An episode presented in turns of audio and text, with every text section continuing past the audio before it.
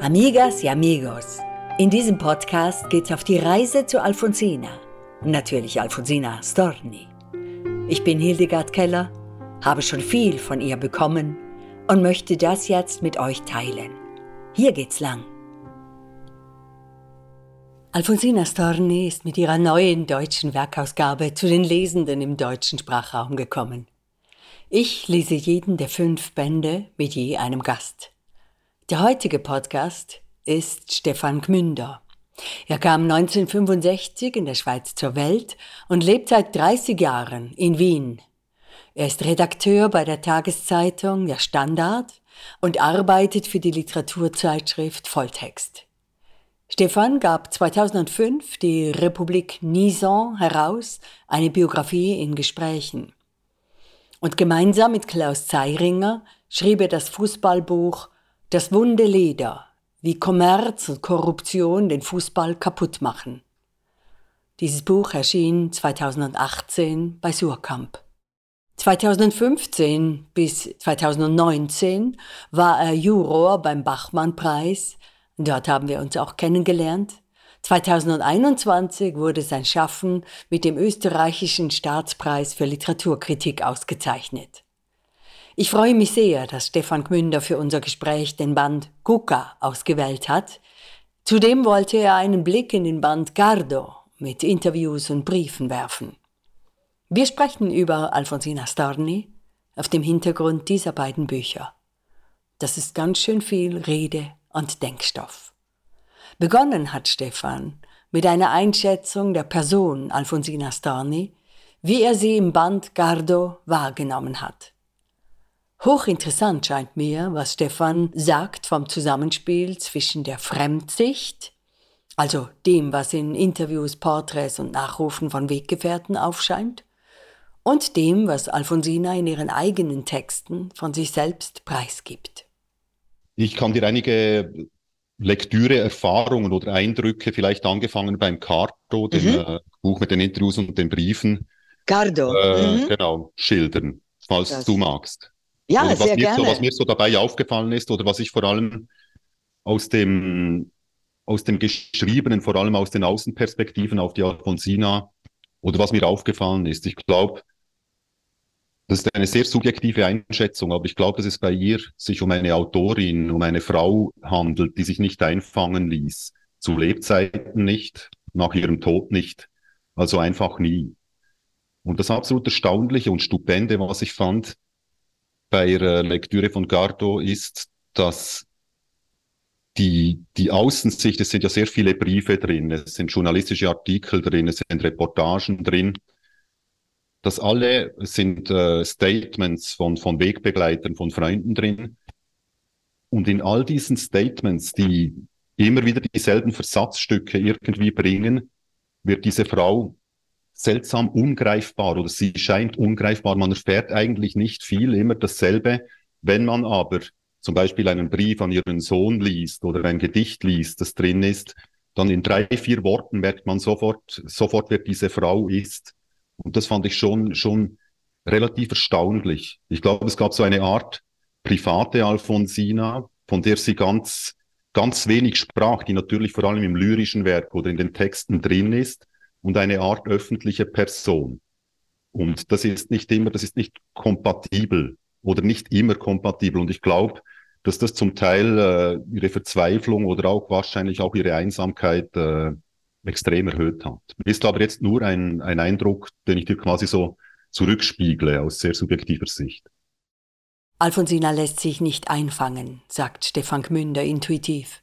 Nach einer ersten Lektüre in Cardo und dem Gespräch mit befreundeten Lyrikern. Du hast da jetzt also einfach herumgelesen in einem Band über eine Frau, die du, von der du kaum etwas weißt. Stimmt das? Ja, das stimmt. Also ich weiß eigentlich beschämend wenig. Ich weiß, äh, das ist eine, ich hatte die und habe sie nicht mehr gefunden. Ich, Im Arche Verlag gab es vor 30 Jahren oder so mal wow. eine, eine kleine eine kleine Auswahl von Gedichten. Das war aber meine einzige Begegnung, die mich sehr beeindruckt hat. Ich habe jetzt aber in letzter Zeit, äh, natürlich in der profunden Vorbereitung auf unser Gespräch, mit befreundeten Lyrikern geredet, die, äh, die zu, zu den Besseren im deutschen Sprachraum zählen, zum Beispiel Christoph W. Bauer, selbstverständlich völlig unbekannt und die sind alle absolute Fans von dieser Alfonsina, von der, äh, von der Lyrik. Ah, Wahnsinn. Also Sie kennen sie? Die kennen sie alle. Also die, die sich mit Lyrik befassen, kennen sie alle und schätzen sie extrem. Wir streiften auch kurz den Titel des dritten Bandes, Gardo, die Distel. Das ist ja eines der Selbstbilder von Alfonsina Storni. Ich bin wie eine Distel im Wind. Und ich denke, sie denkt an eine Distel auch am, am, am Ufer, am Meeresstrand. Also so eine, ja, eine zerzauste Distel. Ähm, passt das zu dem, wie du sie wahrgenommen hast? Ja, sehr. Also Diesel, ich, ich würde jetzt die ja auch, die Diesel als Bild ist ja auch ein bisschen etwas, wie du sagst, etwas bisschen vielleicht zerrupft, ein bisschen, ein bisschen so am Rand und ein bisschen auch unauffällig. Was aber alles andere ist, sie will auch unauffällig sein, diese Distel, aber sie kann stechen. Und diese, diese Randständigkeit, dieser absolute Fremdheitsblick, der ein wahnsinnig humanitärer Blick ist, ein, ein gewisser Stolz, Stolz äh, am Leben zu sein und eine Frau zu sein auch, ist, äh, ist extrem spürbar. Alfonsina Storni hatte einen Sohn, Alejandro. Man weiß nicht viel von ihm, aber Stefan mochte Alfonsinas letzten Brief an ihn ganz besonders. An Alejandro Storni, Mar del Plata, 19. Oktober 1938. Mein kleiner Traum, mein Herz, Glück meiner Seele. Ich habe meinen Schlaf wiedergefunden. Und das ist doch schon etwas. Im Nachtzug habe ich durchgeschlafen bis zum Morgen. Ich schreibe dir diese Zeilen in meinem Sessel schön zurückgelehnt, die Hand ohne Stütze. Mein Appetit ist besser geworden, aber ich fühle mich sehr schwach. Man muss Vertrauen haben. Wenn sich der Körper erholt, gibt sich vielleicht auch das andere. Es umarmt dich lange und fest, Alfonsina. Schön, oder?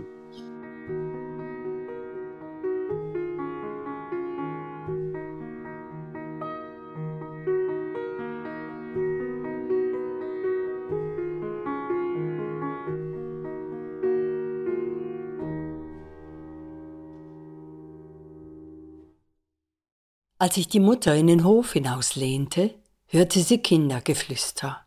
Es war der Vorabend des Dreikönigstages. Die Kinder sprachen leise, als ob sie einander Vertrauliches von hoher Wichtigkeit mitzuteilen hätten. Es gelang ihr, einige Brocken zu verstehen. Ich weiß schon. Mein Vater ist's. Das war vor langer Zeit. Und sie verstand, oder vielmehr, sie erriet, dass die Kinder von den drei Königen sprachen und einander anvertrauten, dass deren Wanderung über die Erdkugel ein Ammenmärchen sei. Ihr Sohn jedoch, dessen Rücken die Mutter in der Gruppe erkannte, hatte bislang noch nicht erfahren, dass es sich um eine Lüge der Erwachsenen handelte.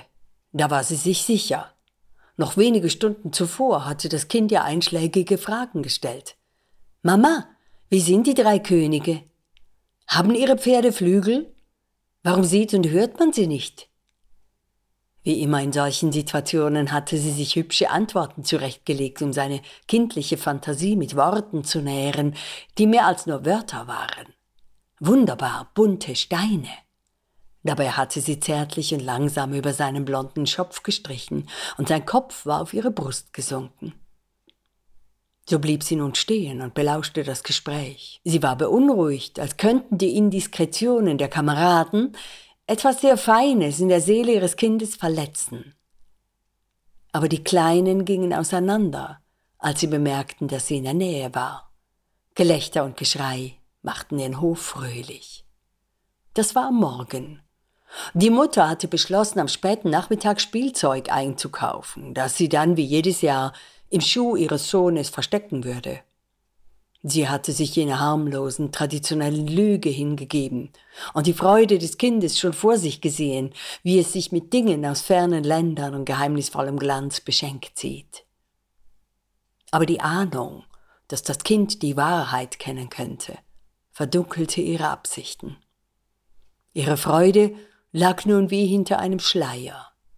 Zur Zeit der Siesta, als im ganzen Haus nur sie und ihr kleiner Sohn wach waren, rief sie ihn zu sich, nahm ihn auf den Schoß und fragte, Weißt du, dass morgen Dreikönigstag ist? Ja, Mami. Und werden dir die Könige auch was Schönes bringen? Ja, klar. Und weißt du denn, wer sie sind? Das Kind blickte sie aus den Augenwinkeln an, und es schaute derart wissend, dass die Mutter es plötzlich für nutzlos hielt, den Jungen weiterhin mit einem Märchen abzuspeisen. Sie glaubte sich nun dazu verpflichtet, ihm auch eine Erklärung zu geben, die ihre früheren Lügen rechtfertigen würde. Sie empfand aufrichtigen Schmerz und sagte mit bebender Stimme wie jemand, der den feinen Schleier einer Illusion zerreißt Hör zu, mein Kleiner. Es war einmal, da kamen die heiligen drei Könige auf die Erde aber seit einiger Zeit kommen sie nicht mehr. Sie sind wütend auf die Menschen.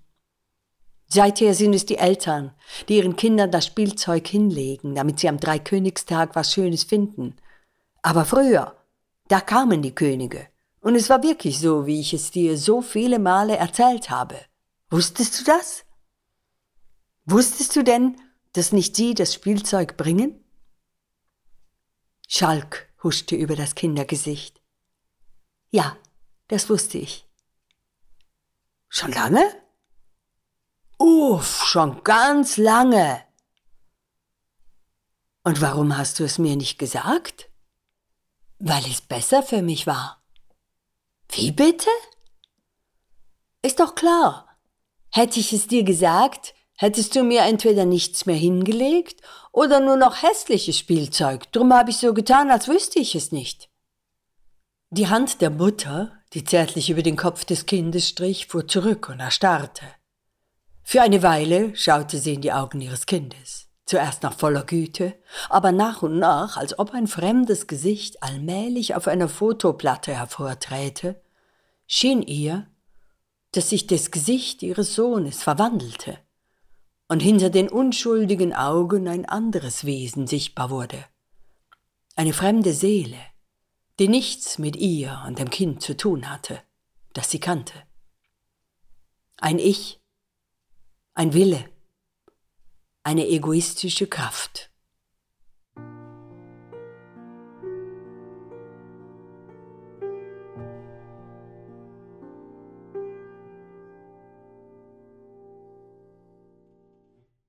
Das ist eine der Geschichten aus dem Band Gucka ich habe sie hier vorgelesen, weil mir beim Übersetzen immer Alfonsina vor Augen stand, wie sie sich in dieser jungen Mutter verbirgt und nicht nur ihren Sohn beim Entdecken der Wirklichkeit beobachtet, sondern auch sich selbst. Das ist Alfonsina, die radikale Humanistin, wie Stefan Gmünder in unserem Gespräch einmal ganz treffend sagt. Es sage ja viel aus über uns selbst, welche Art von Autorinnen und Autoren zu uns kommen, sagte er. So sei Alfonsina durch mich zu ihm gekommen. In ihren Büchern finde er Sätze, die seine Sicht aufs Leben verändern. Deswegen lese ich auch oder bin zum Lesen gekommen, weil, äh, weil das Wort und vor allem die Begegnung mit, äh, mit gewissen Autorinnen und Autorinnen wirklich das Leben, Leben verändern kann. Ich glaube, es gibt einige Gedichte von ihr. Das eines heißt auch das Wort das, äh, das genau auf das hinweist. Und das, das finde ich wahnsinnig schön. Und auch diese ganzen Zufälle, wie du es geschildert hast, auf einem kleinen Zettel sieht man plötzlich, ah, die und die. Auch interessant, dass, äh, dass die wichtige Bücher oft auf einen zukommen von außen über Zufälle. So wie jetzt zum Beispiel über dich, die Stornia auf mich. Und das sind dann eigentlich immer besonders, es sind natürlich Resonanzphänomene. Und trotzdem ist es äh, etwas sehr Erstaunliches, dass Worte, bei mir sind es immer einige Sätze und von diesen Sätzen gibt es in diesen Büchern jede Menge, die das Leben wirklich verändern können oder, oder dein Leben oder dich überhaupt ans Leben denken lassen oder das, das Leben genauer betrachten lassen. Mhm. Klingt jetzt äh, pathetisch und pastoral, mhm. ist aber nicht so gemeint. Das wäre doch schön, du hast das ja. übersetzt jetzt auch, wenn du es mal liest. Oder? Gern. La Palabra heißt das natürlich im Original das Wort. Natur, ich danke dir für das höchste Gut, die Verse, die du mir gabst. Ich bin die traurige Frau, der Charon mit seinem Ruder zugewunken hat. Was wäre mein Leben ohne das liebreiche Wort? So wie der Rost seine Arabesken in Ocker gräbt, grabe ich mich in Menschen ein, in außergewöhnliche, in mittelmäßige. Ich goss die heiße Karaffe meiner Brust aus und spürte nicht den lauernden Blick, herrisch und grausam, der schwarzen Sirene. Körperlos genoss ich den allerhöchsten Genuss, einen Satz aus Basalt entgegenzusetzen, dem dunklen Geist, der uns zersetzt. Das ist wahnsinnig schön. Abgedruckt im Gartoband, das haben wir vergessen zu, zu erwähnen.